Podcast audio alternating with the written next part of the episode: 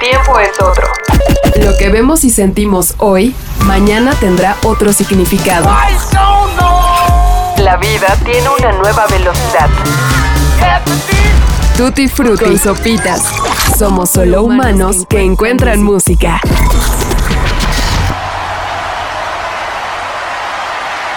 ...15 de octubre del 2011.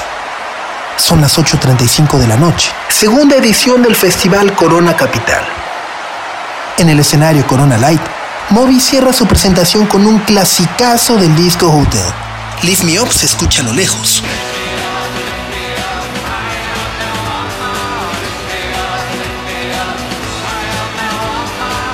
El área donde se desarrolla el festival todavía es corta si se compara con las dimensiones que conocemos hoy en día. El sonido se expande. Se percibe actividad a la distancia, al menos desde donde otros miles aguardan. Más cerca, otro escenario llamado Visco Club. De ahí salen luces, rebotes y un par de canciones mucho más claras que claramente están fuera del horario programado. Una de ellas es el hit de aquel verano 2011. Suena y todos nos la sabemos.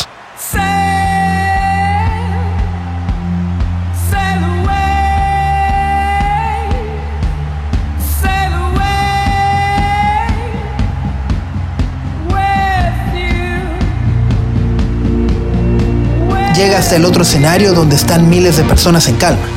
Algunos parecen arrepentidos de no estar en el Visco Club con The Rapture, pero también de eso se tratan los festivales. Tomar decisiones difíciles en momentos clave. Cada quien decide cómo moldear sus recuerdos.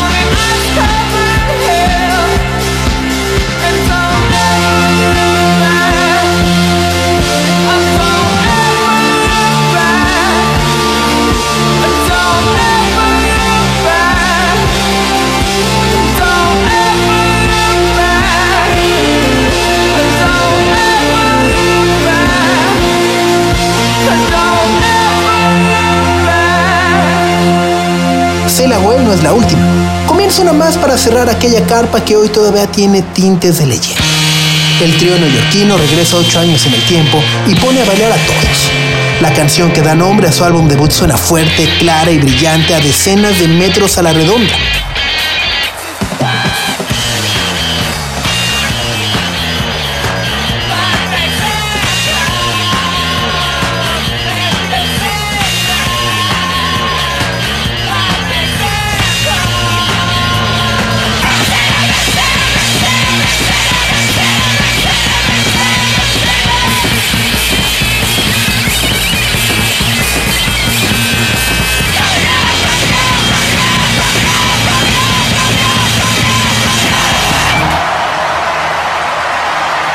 Echoes e inmediatamente se apagan las luces en el escenario capital.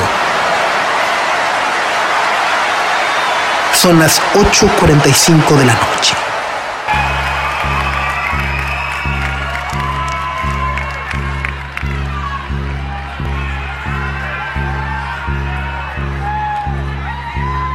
...15 de octubre del 2011...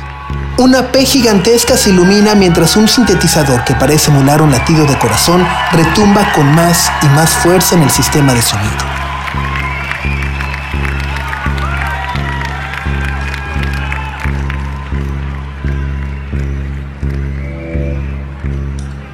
Una voz en off habla en portugués. Esteja alerta para as regras dos três.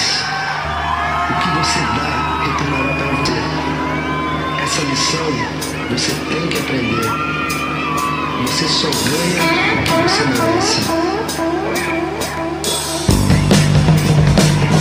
o. Durante los siguientes 90 minutos, Portishead maravilló y ejecutó un trip hop largamente anhelado en nuestro país.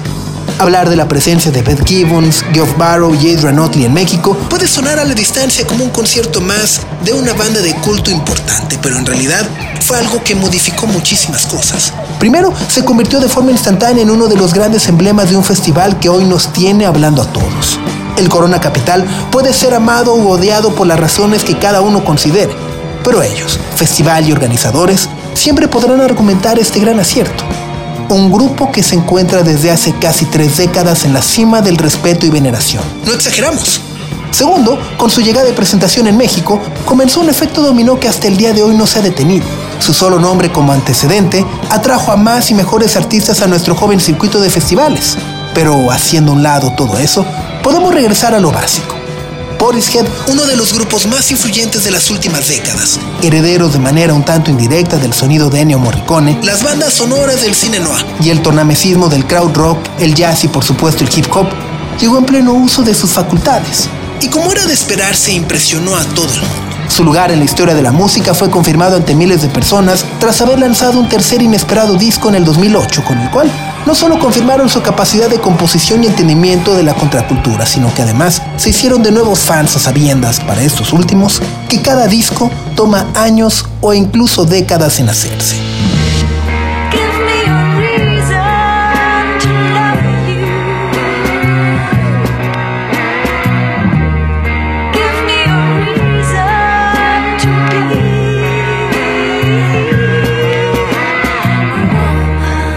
Componer estos discos, girarlos y observar el funcionamiento de la industria musical fue un punto de inflexión para Geoff Barrow. Después de Third the Portishead, este artista sintió que ya lo había visto todo y se alejó por completo de la música. Contrario a lo que muchos podríamos deducir, su paso por Portishead fue agotador y ya no se le exigía mucho más a su habilidad de baterista o tonamesista. Ser un buscador incansable de beats tampoco tenía una salida satisfactoria. Y aquí es donde entra una historia más de esas que hemos escuchado en repetidas ocasiones.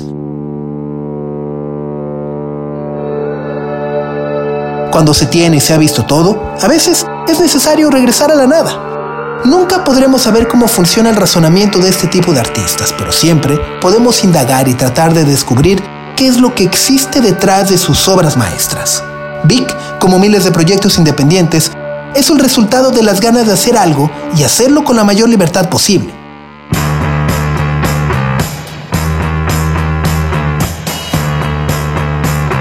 Geoff Barrow, Billy Fuller, Matt Williams y posteriormente Will Young sustituyendo a Williams, son un grupo que literalmente una Navidad no quería sentarse alrededor de un pavo, cenar e irse a dormir. ¿Por qué no mejor en lugar de eso nos metemos a un cuarto con nuestros instrumentos y vemos qué pasa?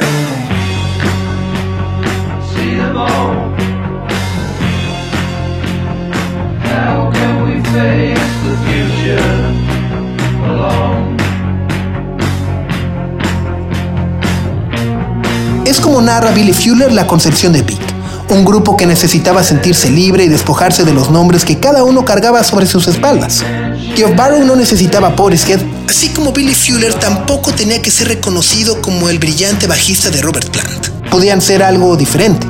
Una cena navideña fue atinadamente torcida hacia la música. Los fantasmas de Kahn, Kraftwerk, Noy y Faust flotaron desde el característico ritmo psicodélico repetitivo y monótono para desarrollar gradualmente piezas distintivas y únicas.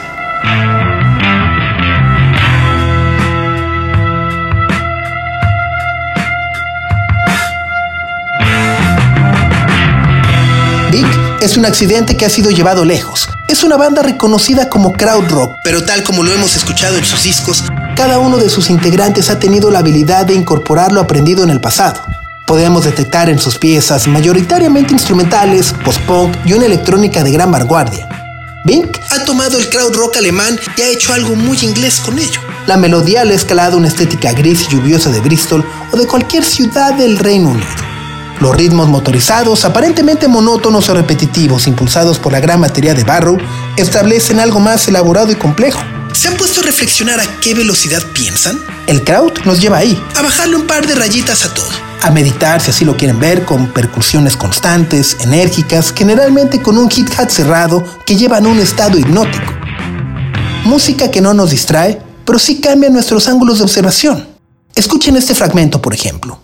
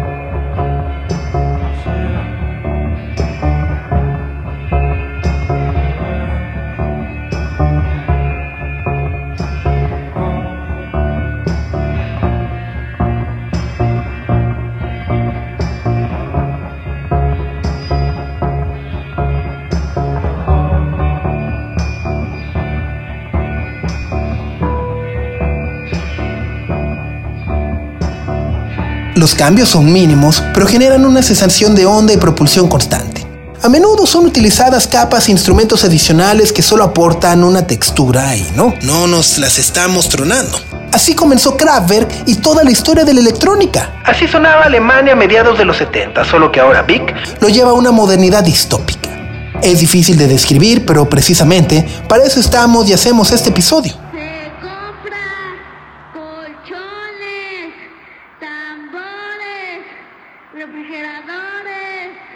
Estufas, lavadoras, microondas o algo de fierro viejo que vendan.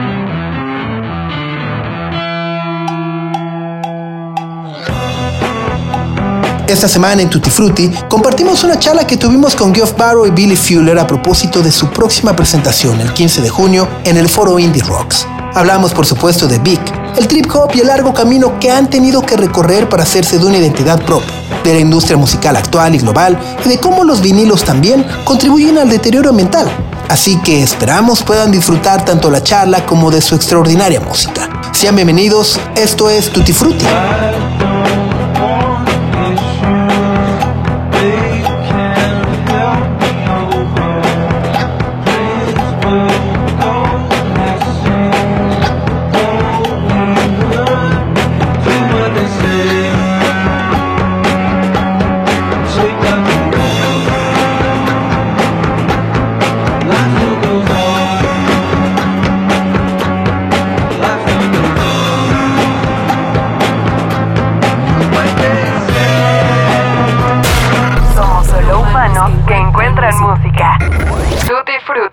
Geoff, Billy, nos gustaría comenzar esta conversación donde nos quedamos tanto ustedes como nosotros en México. Su brevísima presentación en el Corona Capital. Al final de dicho show, hablaron de la necesidad de promoción de mucho más talento local en este tipo de festivales. ¿Qué es lo que han podido percibir en sus últimas visitas? Han estado en festivales como Normal, pequeños foros, sesiones de radio y este último que ya es un gigantesco festival. ¿Cómo perciben los festivales después de la pandemia?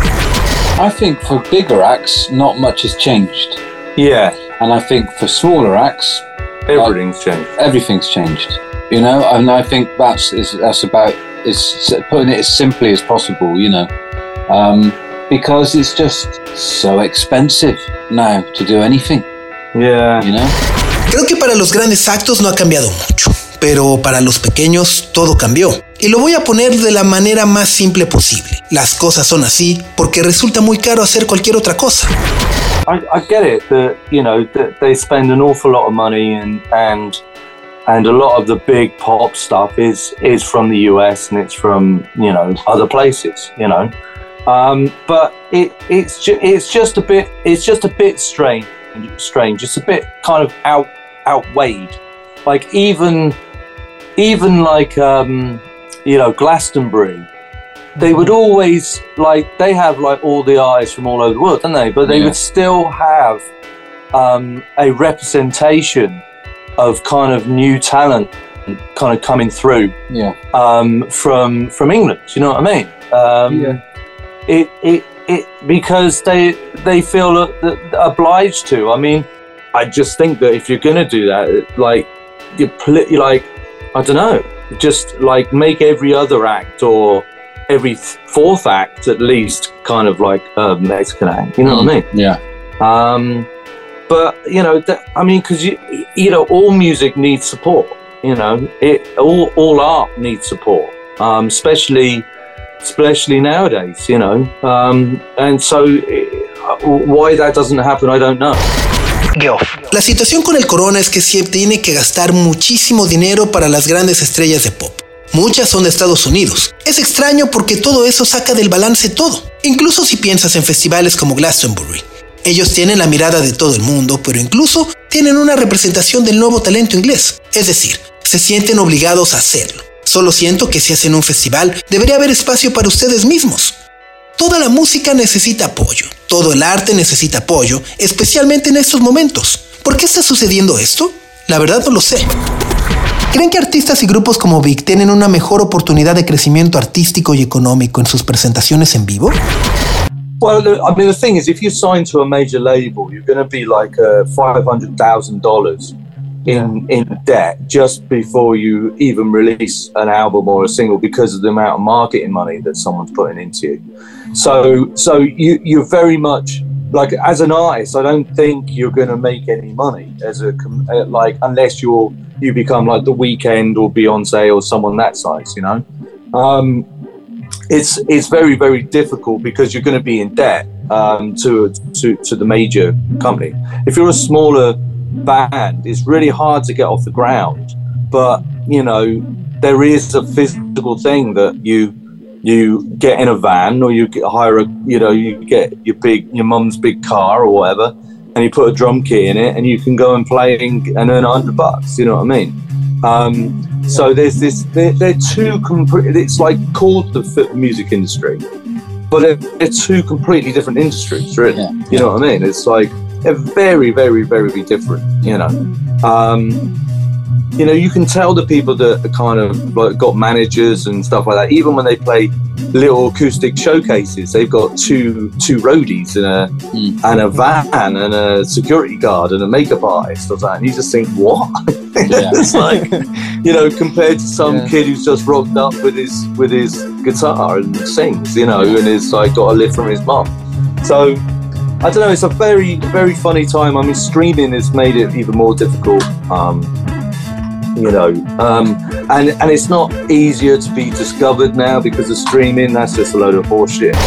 Geoff Barrow. Si estás firmado con un sello discográfico grande, adquieres automáticamente unos cuantos miles de dólares de deuda con ellos antes de siquiera lanzar un sencillo disco por todo el marketing que inyectan al proyecto. Como artista no haces nada de dinero a menos que, claro, seas de Weekend o Beyoncé o alguien de ese tamaño. Es muy difícil porque trabajas en deuda para pagar a la compañía. Si tienes una banda pequeña es realmente difícil despegar. Pero hay algo muy físico y tangible que facilita las cosas. Puedes pedirle el carro a tu mamá o a quien sea y meter en él una batería y tocar donde quieras. Hay dos polos en la industria de la música y cada uno cumple con una función muy específica. También puedes darte cuenta de quién está de cada lado, incluso cuando son artistas que tienen shows donde tocan solo guitarras acústicas. Tienen dos roadies, camionetas, guaruras y maquillistas. Y es cuando dices, ¿qué? Y esos son los que no tienen nada que ver con cualquier adolescente que también tiene una guitarra y solo canta y además lo recoge su mamá. Vivimos un momento muy particular. Las plataformas de streaming lo han hecho mucho más difícil y no, no es fácil hoy en día ser descubierto porque en la misma plataforma hay mucha basura.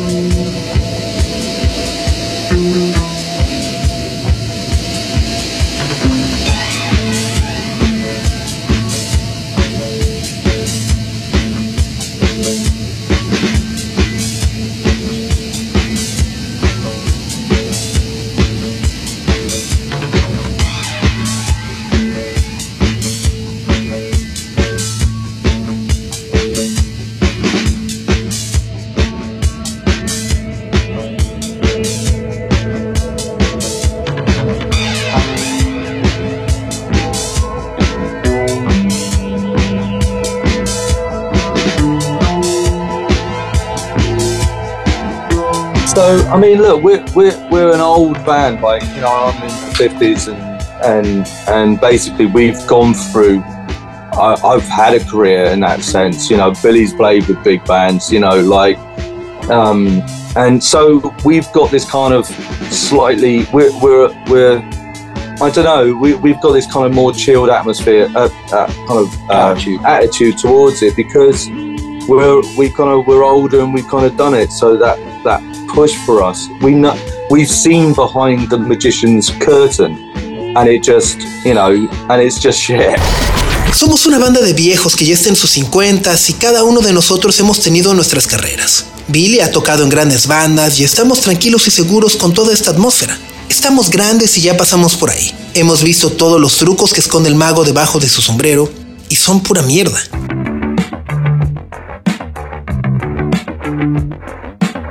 Es una banda verdaderamente difícil de clasificar. Creemos en cambio que se trata, por muy romántico que suene, de lo que hacen sentir. Pasaron de una producción sumamente elaborada, como es el caso de Portishead en términos de orquesta, cuerdas, amplios, etc., a Big, que es algo mucho más sencillo, pero no por ello menos complejo. ¿Cómo es que concibieron el concepto y su sonido característico? Oh, it was a reaction to all that, wasn't it? Yeah. It was, it was like we, it was just we needed to go the other way again. Once we were sort of like we had some time off away from that, we were able to just go. Oh, that's what was it? Remember what it was like to just be a person in a room playing with some people with some music and not having any agenda, you know, and hmm. not having any expectancy from anyone. So the first album was kind of born like that, and hence, you know, the, the sort of that, the way that Beak sounded was born out of that feeling, you know. Uh, and then since then, we've been trying to sort of like, uh, you know, make other albums along that along that vein, but without ever repeating ourselves, and it gets harder every time Yeah. because the first album just came out of nowhere, it just kind of fell from the sky, uh, you know, without much discussion. Whereas, like, once it was called, we put a name on it called Beak and it had a sound, it was like, oh shit, now there we are a band with a name called Beak and it sounds like this. And all of a sudden, people, there is an agenda. It's because it's labeled and it gets kind of packaged up like that. And then you're like, okay, crikey, we got to kind of be a band called Beak. Big fue la reacción a todo eso. Necesitábamos reencontrarnos cada uno por nuestro propio camino.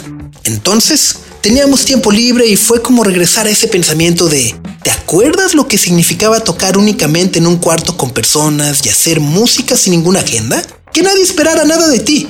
Y bueno, ese fue el sentimiento del primer disco y ese fue el nacimiento del sonido característico de Vic. Lo que hemos evitado desde entonces es repetirnos a partir precisamente de ese principio. El primer disco llegó de la nada. Nos cayó del cielo. Una vez que nos llamamos Vic y lo estilizamos, fue muy fácil empaquetarlo como un concepto.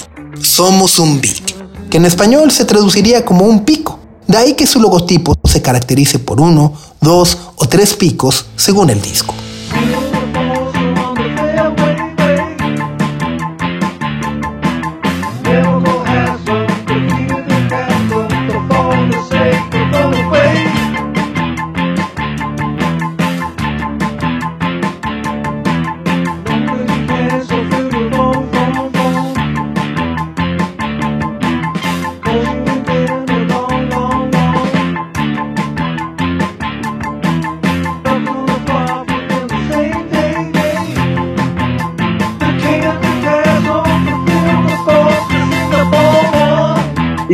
Try not to kind of package it in any way in its purest form, it, it, it, the human brain just does it. You know, the you press people want to, you know, and I don't mean this in a bad way, but want to put it in some, they want to psychoanalyze it. So it's like, you know, it's like, it can't just be music. It must be more than that, you know. Um, and of course it is because that, that's that's what it is. But it's it is strange because uh, like Billy playing with Robert all those years and me with Portishead and producing and and suppose it's that thing of kind of like it was really weird because you're in a band you know we're, like with Portishead and Robert and and there are members and then there's kind of politics and then there's like big shows and then there's recording this and then what song to play and then doing television TV shows and appearances and all this kind of stuff. And it's this is exactly. I'm just going to report, re- repeat what Bill said, but and and record companies and and what's the artwork? What's what's this and and what's the video and all this kind of stuff. And then you go to almost like newborn babies. The three new three newborn babies that don't even know each other, like sat in front of you know, a drum kit a bass guitar and a, and without without an unnamed baby. Yeah, you know what I mean? had Without that names and and with no pressure, no nothing. And uh, it, it's one of the greatest, fe- like it's the best feeling in the world. Incluso aunque no hubiéramos querido empaquetarlo, clasificarlo, era lo más puro y así nos pasó. El cerebro humano hace eso y no lo digo en un tono despectivo, pero siempre queremos psicoanalizar todo. La música no puede ser solo música debe haber algo más detrás de ella. Y bueno, sí, hay algo de eso, pero es extraño porque estás en una banda y tiene integrantes y todos tienen convicciones políticas, tienes que hacer grandes shows, presentarte en televisión, decidir qué tocar, qué grabar, decidir las portadas de los discos, hacer los videos, etc. Y luego regresas a ser un recién nacido. Tres recién nacidos. Tres personas que no se conocen entre sí. Unos se sientan detrás de una batería, otros con un bajo sin nada que pensar, sin nombre, sin nada que hacer, y ese es el mejor sentimiento del mundo.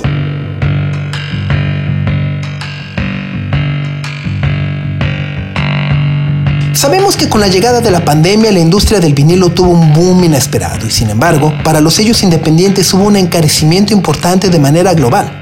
¿Cómo observan desde Inglaterra este encarecimiento del disco físico? ¿Y cómo lo percibes desde Invada Records, que es el sello discográfico que creaste, Geoff? To be honest, vinyl isn't a good thing. I mean, because ecologically it's terrible. Yeah. Um, you know, we like if there was a way to kind of uh, I don't know if there is a way that to melt down old vinyl. There's a carbon neutral vinyl, isn't there? So for every record you buy, you plant a tree. You know. Yeah. Um, but I don't know. I mean, to be absolutely honest, we should be finding kind of ecological, like, better ways to listen to music. Um, I mean, even like online, it's really ecologically bad, isn't it? Mm. So, so yeah. I mean, it would be great if you could, if there was a way to listen to music that was was better.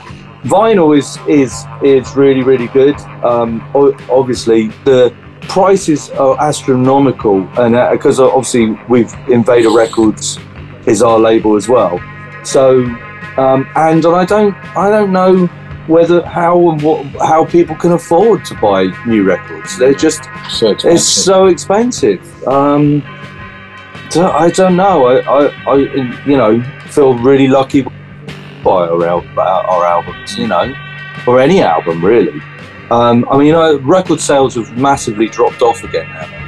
They're huge, hugely dropped off, especially maybe here because of the the, the cost of living crisis and people being really poor. Para serte honesto, creo que el vinilo no es precisamente algo bueno. Ecológicamente hablando, de hecho, es algo terrible. Yo me sigo preguntando incluso si existe algún procedimiento para derretirlos y reciclarlos. Sabemos que hay iniciativas, al menos en Inglaterra, que con cada disco plantes un árbol. Pero creo que la industria del vinilo debería cambiar. Debe haber formas más positivas de producirlos, pero bueno, escuchar música línea es igualmente contaminante. El vinilo como objeto, pues, es algo muy bueno obviamente, pero sus precios son astronómicos porque como nosotros mismos lo experimentamos con Invada, a veces es insostenible. Yo me siento muy afortunado al ver que la gente compra nuestros discos, y en realidad cualquier disco, porque a pesar de todo esto, las ventas globales se han desplomado en todo el mundo, especialmente en Inglaterra por los costos de la vida, la crisis y que la gente está muy pobre.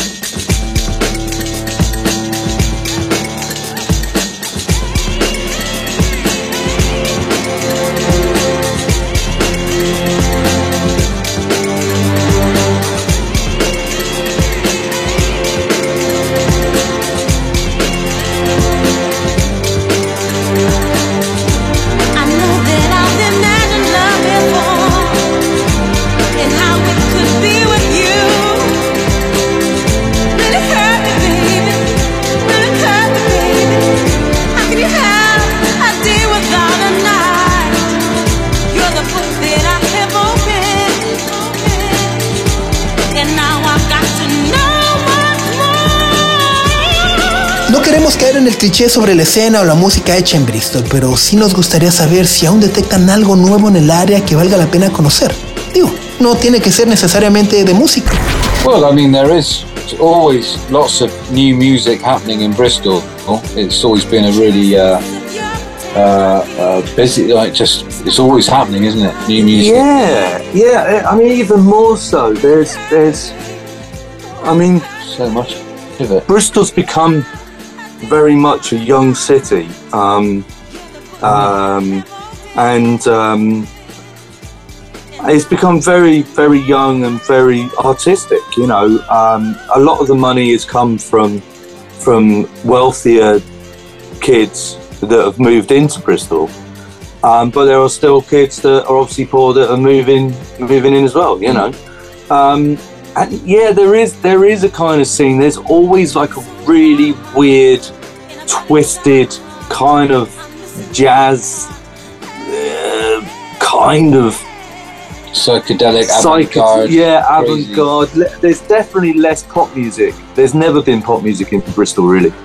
Um, and and it's you know traditionally it's always been fairly uh, social political as well. Um, so so we're lucky that we live in Bristol. We come from Bristol, but um, I couldn't really say anything actually at the at the moment. But there's definitely oh, definitely a scene. You know, uh, is a scene that's happening. Well, I think we'll most probably see the benefits of that scene in a, maybe a year's time. You know, something will really kind of come through, uh, which would be really interesting. At the moment, I think it's finding itself. You know. Billy. Siempre hay nueva música ocurriendo en Bristol. Barrow. Bristol se ha vuelto una ciudad de gente muy joven y muy artística. Mucho del dinero que sostiene la ciudad proviene de jóvenes que se han movido a Bristol y obviamente de los que son originarios. Hay una especie de escena musical muy rara, torcida, psicodélica y avant-garde jazz. O bueno, algo así. Lo que sí es que definitivamente es un lugar con mucha menos música pop.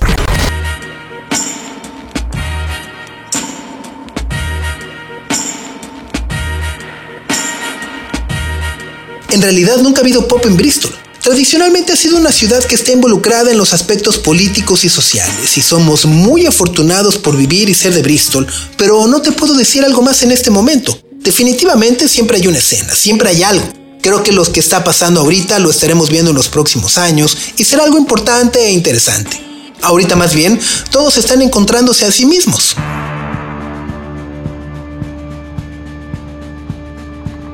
Hemos visto que los últimos meses has estado en el estudio de grabación, así que podemos esperar el cuarto álbum pronto. Si es así, ¿en qué etapa van? About two thirds of the way through.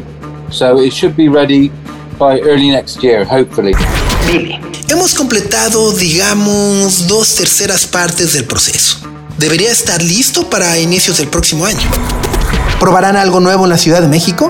I mean, I, I mean, the thing is, it's really weird because we don't. Yeah, so there might be one or two things that you haven't heard before.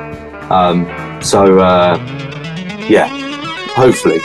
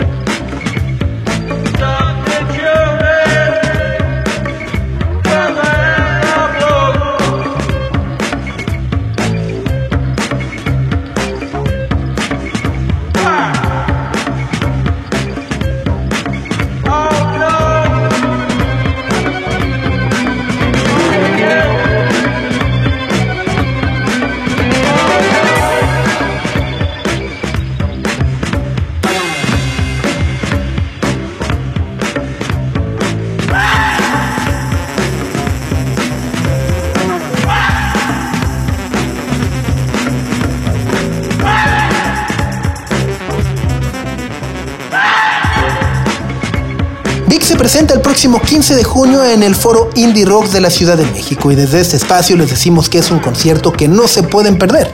No se despeguen de nuestras redes sociales los próximos días porque también tendremos el gusto de invitarlos a este concierto. Así que síganos en arroba Tutti Podcast en Twitter e Instagram. Muchísimas gracias a Geoff Barrow y Billy Fuller por el tiempo que amablemente nos otorgaron. La entrevista y guion de este episodio estuvo a cargo de José Antonio Martínez y el diseño de audio fue cortesía de Carlos el Santo Domínguez. Yo soy Sopitas y los espero la próxima semana con mucha más música y por supuesto mucho chisme y estaremos desmarañando el cartel del Corona Capital de este año. Mientras tanto, disfruten, cuídense, que tengan muy buena semana y por supuesto, suban el volumen. Adiós. El tiempo es otro. Lo que vemos y sentimos hoy, mañana tendrá otro significado. La vida tiene una nueva velocidad. Tutti Frutti y Sopitas. Somos solo humanos que encuentran música.